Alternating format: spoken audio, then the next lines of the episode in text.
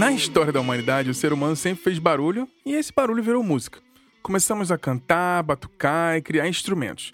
Inventamos instrumentos de peles, instrumentos de sopro e instrumentos de corda. Em 1923, um músico e engenheiro americano chamado Lloyd Loar criou um captador, transformando as vibrações das cordas de aço em sinais elétricos. Essa criação inspirou o suíço radicado nos Estados Unidos Adolf Rickenbacker e construiu então e patenteou um instrumento de braço longo, corpo redondo e uma placa sólida de alumínio. Aos poucos foram então surgindo os modelos da então guitarra de madeira com corpo oco.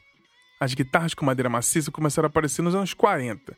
Passado um tempo, um homem chamado Léo Fender foi o primeiro a produzir em escala comercial as guitarras com corpo sólido, que ele batizou de Broadcaster, e depois mudou para Telecaster em 1952. Para concorrer com a Fender, a fábrica da Gibson, que já produzia violões, contratou um músico chamado Les Paul para redesenhar um protótipo desenvolvido para ele, criando a então famosa Gibson Les Paul. Bem, eu sou Bruno Ribeiro e esse foi apenas um resumo de como que a guitarra surgiu e mudou o mundo da música. No episódio de hoje vou contar justamente a história de algumas dessas guitarras mais famosas do mundo e suas jornadas.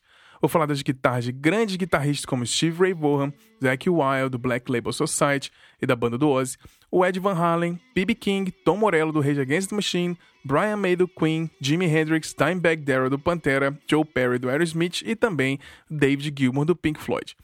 Mas antes da gente partir para esse episódio áudio documentário, um recadinho rapidinho. Se você chegou aqui pela primeira vez e quiser conhecer mais um pouco do nosso trabalho, nos acompanhe no silencionostudio.com.br e também nos siga nas redes sociais, no Instagram no Twitter, no arroba Silêncio Podcast. A gente também produz conteúdos exclusivos para nossos apoiadores. Toda semana enviamos aí uma newsletter com notícias, dicas e muita informação e um episódio extra em formato de e-mail. Com apenas 5 reais por mês, é como se estivesse pagando para a gente um cafezinho mensal. Você já viram um apoiador. Para saber mais detalhes de nossas contrapartidas, é só entrar no nosso site no silencionostudio.com.br e clicar no menu Apoie. Mas vamos agora plugar esse cabo no amplificador, aumentar esse volume e embarcar nessa jornada das guitarras mais famosas do mundo e das suas histórias. A gente se fala já já. Valeu!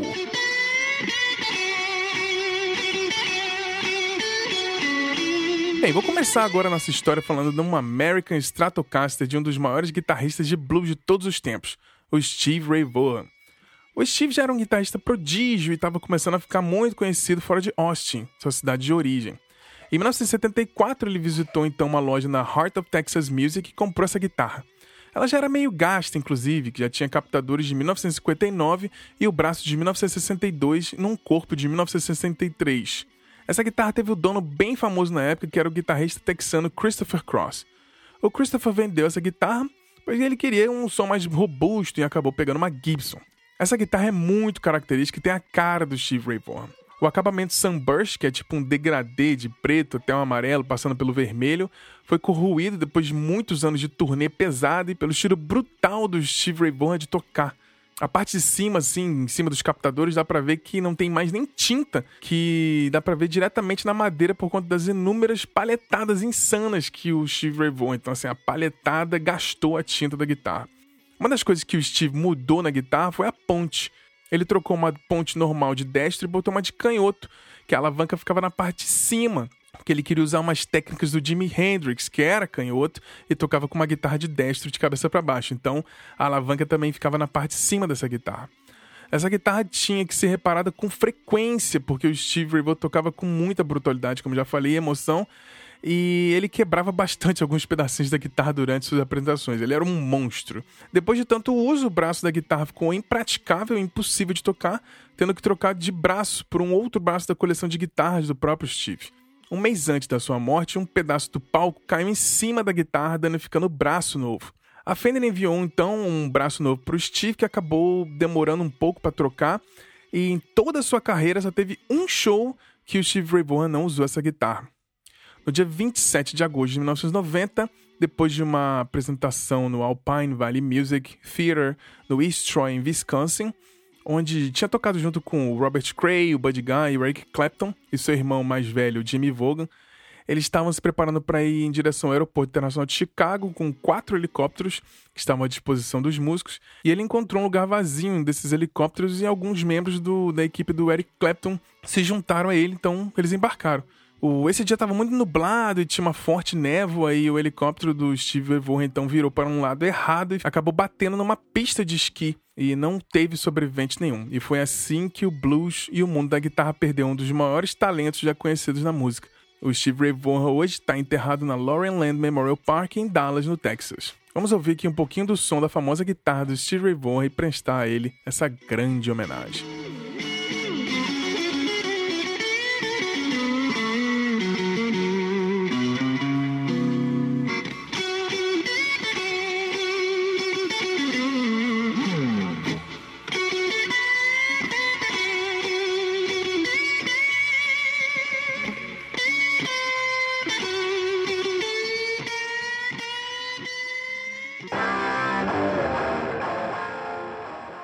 Agora vamos conhecer uma história de uma reviravolta sensacional. A guitarra que vou falar agora é de uma Gibson Les Paul de 1981 customizada, o chamado O Graal.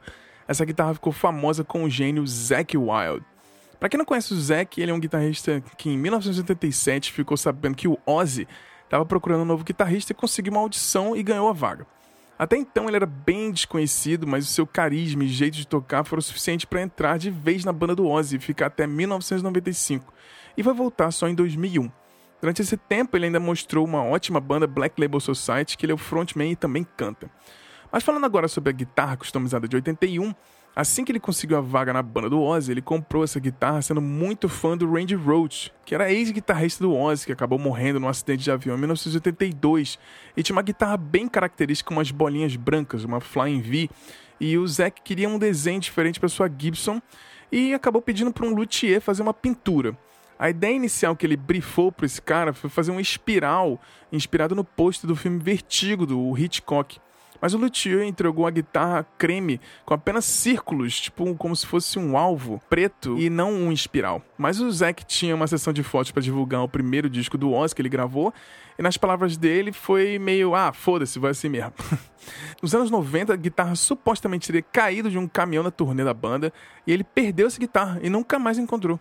A guitarra acabou aparecendo aleatoriamente em uma loja de penhores no Texas e um homem chamado Jerry Weisinger viu a guitarra e pagou apenas 250 dólares, pensando que era apenas um modelo custom mais barato da Gibson. Depois de algum tempo, Jerry leu que o Zack Wild tinha perdido essa guitarra, o Graal, nos anos 90. Então ele tirou os captadores da guitarra e viu que embaixo estava escrito ZK, Zack Wild. Depois ele comparou com o número de série da guitarra e viu que ele tinha em mão a própria guitarra original do Zack Wild. Felizmente, para um final feliz do Zack Wild, o Jerry conseguiu contactar o Zack e disse que estava com essa guitarra original e contou toda a história e tudo. E eles acabaram se encontrando e o Zack agradeceu o Jerry dando uma Gibson Custom Signature dele de presente para ele com autógrafo e tudo mais. Mas também um pouquinho de amizade, talvez. Eu também, talvez, devolveria essa guitarra se eu soubesse que era do Zack Wild, ainda mais pagando um preço tão baixo. Vamos ouvir aqui então um pouquinho do timbre de um solo do Zack Wild dessa guitarra maravilhosa.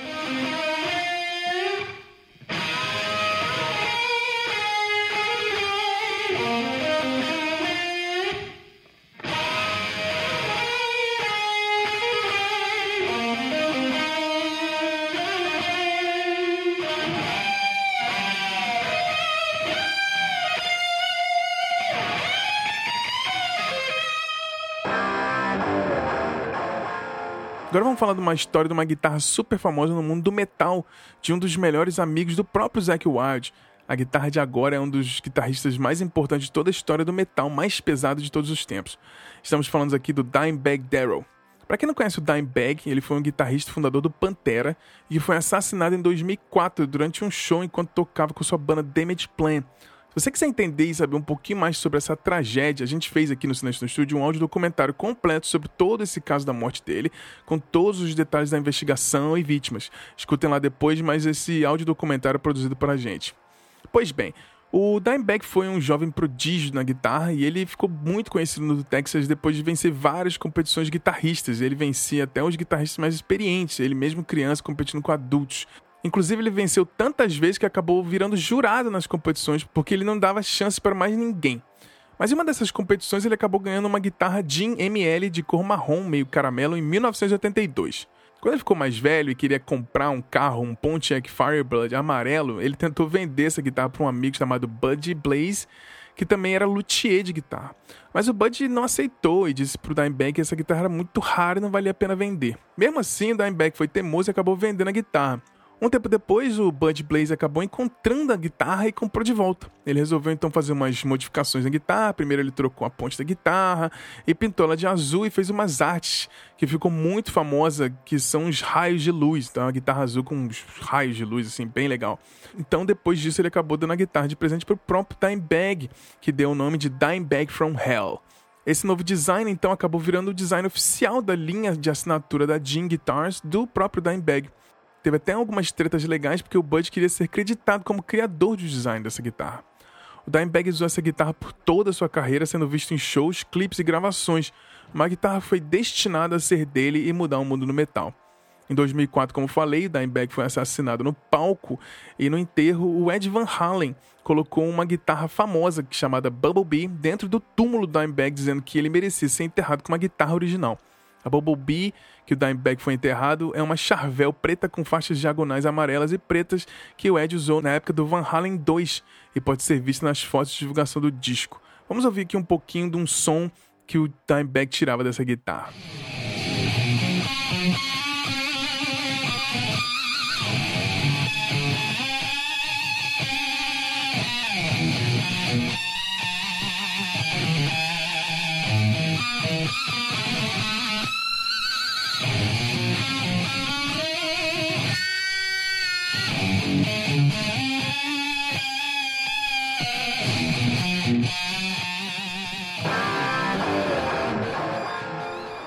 Em falar no Ed Van Halen, ele tem uma coleção de guitarras imensa, mas vamos falar aqui agora da famosa guitarra que ele usou para gravar o primeiro disco da banda, a guitarra que se chama Frankenstrat. Essa guitarra é uma da que ele mesmo construiu usando parte de várias guitarras para ter um timbre como se fosse um meio termo entre uma Fender e uma Gibson. Ele usou a copa da guitarra de uma Northern Ash Stratocaster que ele pagou 50 dólares e o braço é uma Charvel que custou 80 e ambos os pedaços estavam com pequenos defeitos. Aí depois ele colocou uma ponte da Fender e cortou um espaço maior do corpo da guitarra para encaixar um captador humbucker da Gibson. Para deixar mais personalizado, ele colocou um captador de mentira no meio da parte do braço que nem funciona. A Frankenstein passou por vários braços diferentes ao longo de todos os anos e sua ponte evoluiu para um trêmulo da Fender de 1958 para um Floyd Rose originais com, com e sem microafinadores.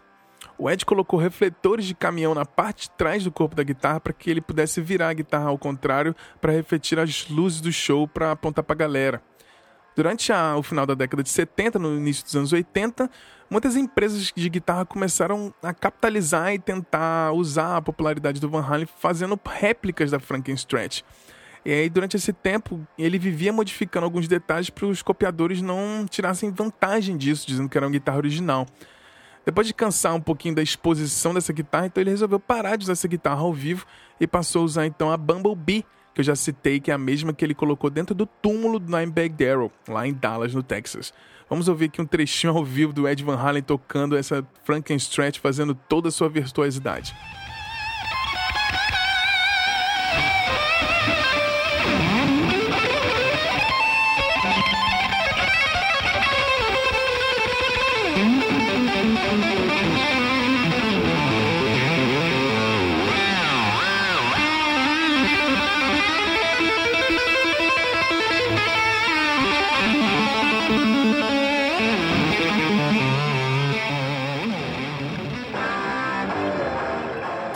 Falar de uma guitarra lendária, de um monstro sagrado. Estou falando da guitarra Lucille, do B.B. King. Mas por que esse nome? Bem, tudo começou no inverno de 1949, lá em Twist, no Arkansas, nos Estados Unidos. Nessa época era bem comum ter um barril de querosene no meio dos bares ou restaurantes e locais de show com fogo no meio para aquecer o ambiente. No meio do show do BB King, dois caras começaram a brigar e acabaram derrubando esse barril e o chão começou a pegar fogo espalhando bem rápido. O local foi rapidamente evacuado e todo mundo acabou saindo de dentro, mas o BB King lembrou que a sua guitarra Gibson preta estava lá dentro, que custou apenas 30 dólares. Ele voltou, não quis nem saber, e conseguiu pegar a guitarra e sair relativamente bem. Há relatos que o próprio BB King falou que achava que ia morrer naquele dia. Mas até então a guitarra do BB King não tinha nome, era apenas uma Gibson preta.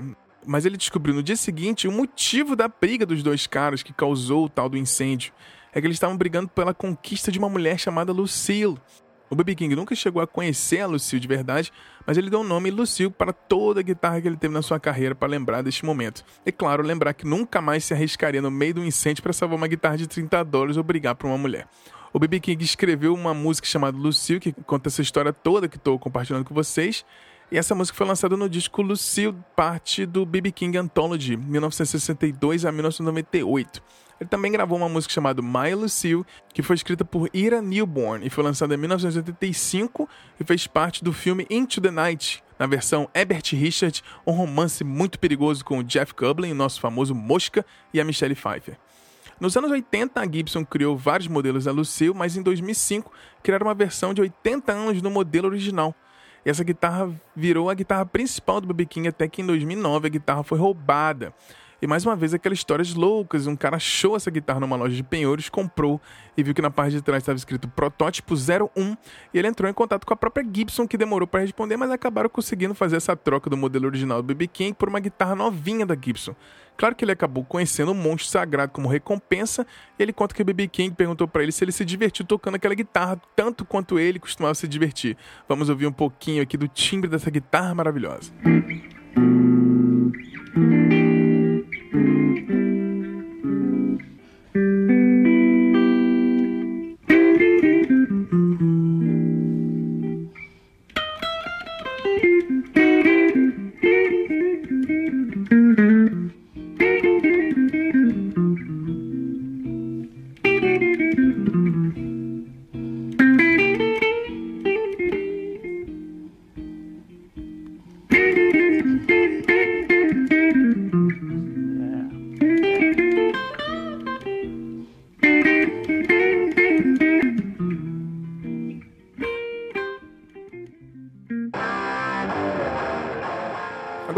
história de como uma guitarra cheia de limitações mudou os rumos do rock mundial.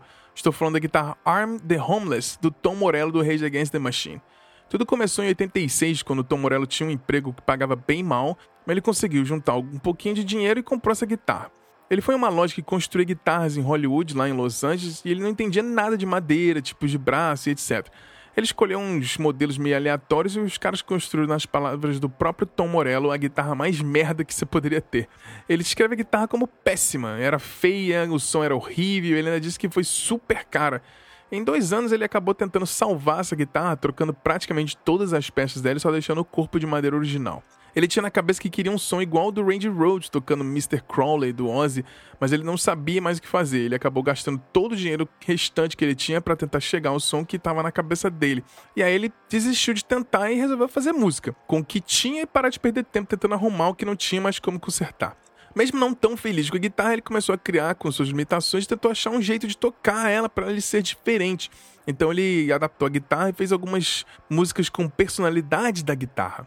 Ele começou a deixar as cordas penduradas na parte de cima da guitarra e começou a escrever e desenhar no corpo. E ele criou um jeito de tocar que inventou o som do Rage Against the Machine e fez ele um dos guitarristas mais respeitados de todo o rock tudo isso com uma guitarra bem ruim. Então já fica aqui essa lição. Vamos ouvir que o som dessa preciosidade horrorosa, mas que fez músicas incríveis.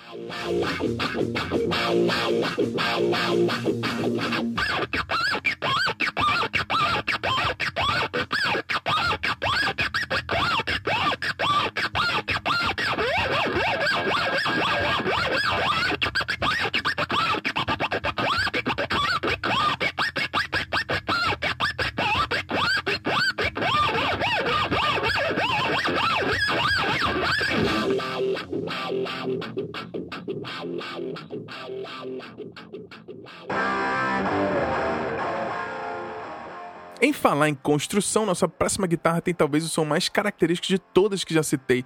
Você escuta e já sabe de quem é. Estou falando da Red Special do Brian May do Queen. É desses casos que a guitarra foi construída e feita pelo seu próprio dono. No melhor esquema, faça você mesmo. O Brian May e o seu pai começaram a construir essa guitarra em 1963 e demorou dois anos para ficar pronta, como a gente conhece. O braço da guitarra foi feito de uma madeira de mais de 100 anos de uma lareira que um amigo da família estava para jogar fora. E ele dividiu o braço em 24 casas e personalizou até as bolinhas de marcações das casas. Né? As bolinhas foram feitas com botões de camisas perolados. E tudo isso no esquema tipo, ah, vamos fazer com as peças que a gente arruma. O corpo foi feito com dois pedaços de madeira compensada, fazendo um sanduíche aí com pedaços de madeira de carvalho tirados de uma mesa velha. Tudo isso coberto com uma camada de mogno uma moldura de plástico foi colocada em volta do corpo da guitarra e até os captadores foram comprados e Brian May acabou customizando enrolando elas em alumínio para evitar microfonia. A ponte da guitarra foi feita com pedaços de ferro, de uma faca temperada e parafusos e peças de válvulas de motor de moto. É um caso perfeito aí de dois anos de paciência e dedicação que acabou valendo a pena, porque hoje todo mundo conhece o som dessa guitarra. Vamos ouvir um trechinho do som dessa guitarra incrível que ajudou a criar uma das maiores bandas de rock do planeta, o Queen.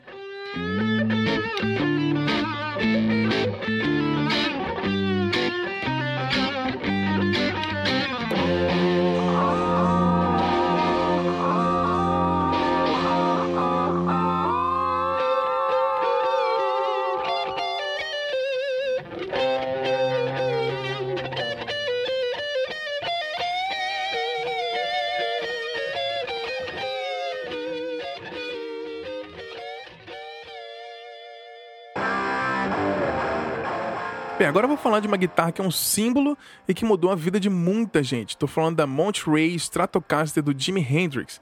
Essa guitarra apareceu pela primeira vez em 1967 e ela não era a guitarra mais usada pelo Jimi Hendrix, era a guitarra modelo de 1965. Mas por que essa guitarra ficou tão conhecida e lendária? Bem, tudo começou quando o Jimi Hendrix foi tocar num festival chamado Monterey Pop Festival em São Francisco em 67. Um dia antes dele tocar, o Pete Townsend do The Who acabou destruindo uma guitarra dele no palco e causou um alvoroço. Então o Jimi Hendrix pensou que ele precisava fazer alguma coisa para ficar mais lendário do que o Pete Townsend. Ele gostava muito mais, usava muito mais uma Fender Stratocaster preta que ele tinha. E ele, essa guitarra dele, Monterey, era uma guitarra originalmente vermelha que ele fez umas pinturas assim, de umas flores, alguns ornamentos feitos com esmalte de unha e pintou com tinta spray branca para fazer um tipo um degradê na guitarra. Então, para salvar sua guitarra favorita Fender preta, ele pegou então a Monterey e no meio do show jogou fluido de isqueiro, pegou um fósforo e ajoelhado no chão, tacou fogo na guitarra.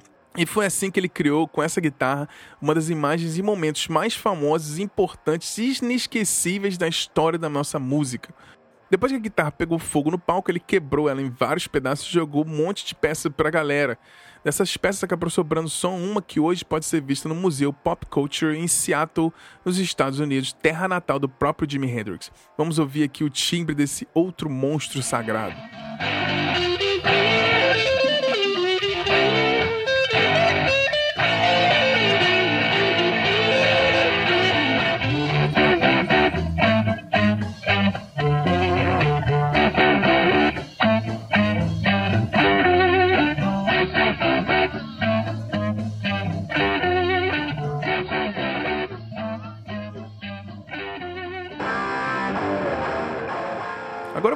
Uma história com mais plot twist desse episódio.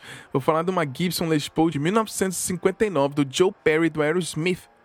O Aerosmith era uma das maiores bandas de rock dos anos 70 e mais no início dos anos 80 ali a banda estava indo meio mal, o Joe Perry estava com problemas financeiros e ele também estava passando por alguns problemas pessoais, então ele decidiu vender uma das suas guitarras. Ele disse que pegou uma das guitarras que ele estava usando menos e que valeria mais, então ele vendeu essa Les Paul de 1959.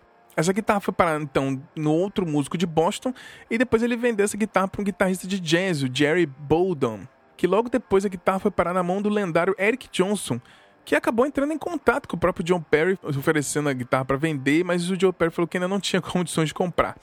E aí, quando o Aerosmith voltou depois de uma pausa, o Joe Perry tentou encontrar a guitarra novamente, porque já estava com dinheiro, mas a guitarra tinha simplesmente desaparecido. Ele fez algumas ligações e tudo, e aí o técnico de guitarra dele, uns dias depois, falou para ele: Ah, eu encontrei a guitarra. Então ele abriu a revista Guitar Player e viu uma foto do Slash. Sim, ele mesmo, o Slash do Guns N' Roses, posando com uma coleção de guitarras e a guitarra lá, a de 59, estava ali no meio. Então o John Perry começou a ligar pro Slash e pediu para comprar de volta. Mas o Slash falou para ele assim: Porra, brother, não me peça isso. Eu comprei ela justamente por ser seu fã e não tô a fim de vender. O Joe Perry continuou ligando pro Slash por milhões de vezes, o Slash até ignorou algumas ligações, mas ele falou: então tá, mas se você um dia decidir vender essa guitarra, eu pago o preço que você quiser, mas vende para mim. O próprio Joe Perry entendia o Slash, ele mesmo disse na época que, que se conseguisse, por exemplo, a Stratocaster branca do Jeff Beck, ele não iria vender de volta de jeito nenhum. Então, depois de separar da guitarra, ele estava tocando no seu aniversário de 50 anos e no meio do set, o Rode trouxe para ele essa guitarra. E o Joe reconheceu e perguntou: Ué, mas o que, que essa guitarra tá fazendo aqui? Então o Road disse para ele, o Slash disse que te mandou de presente e te desejou então um feliz aniversário. Ah, que história maravilhosa. Mas vamos ouvir aqui então um pouquinho do som dessa guitarra que literalmente deu uma volta imensa para voltar para as mãos do seu próprio dono.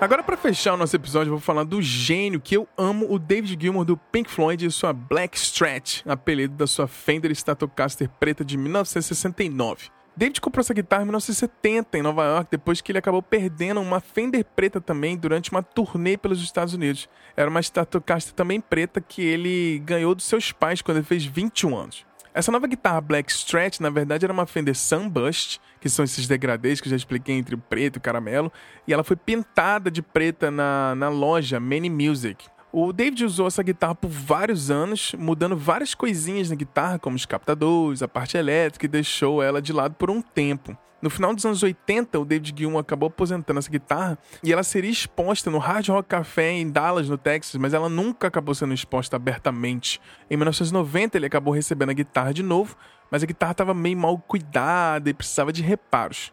Depois disso, ele acabou usando a Black Stretch novamente, muito depois da era pós-Roger Waters no Pink Floyd. E aí também tocou em turnês clássicos como o Island Tour em 2006 e na época reunião da própria banda tocando todo mundo junto no Live 8 em 2005 e também nas turnês mais recentes como Dead I Love Tour em 2015 e ele também usou essa guitarra nas gravações finais de alguns solos do último disco do Pink Floyd, o The Endless River.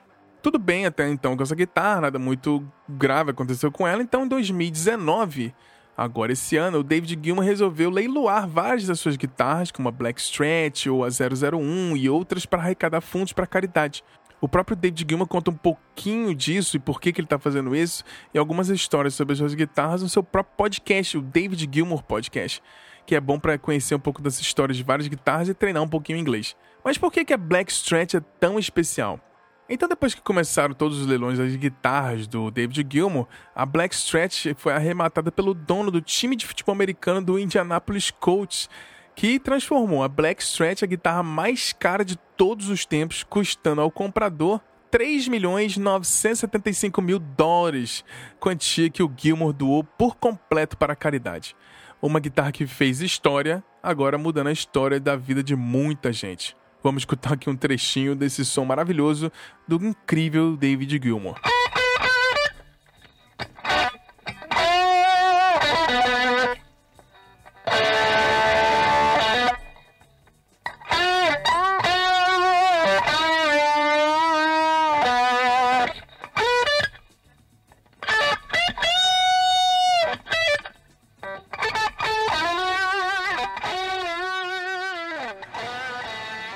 Então foi isso, pessoal. Espero que vocês tenham curtido todas essas histórias e curiosidades para você usar de repertório aí numa mesa de bar com os amigos e amigas.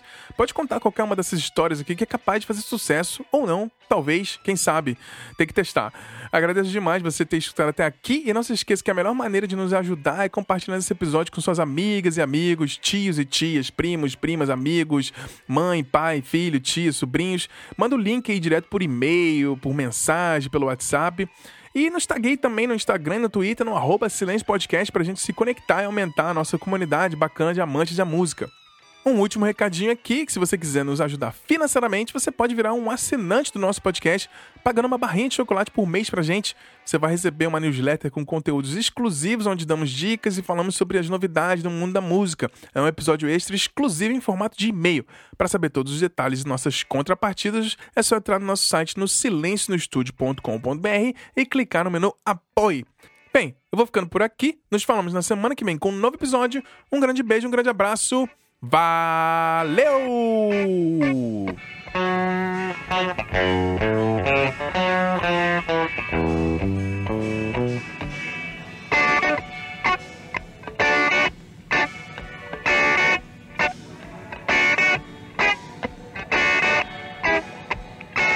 Yeah. I was in the right.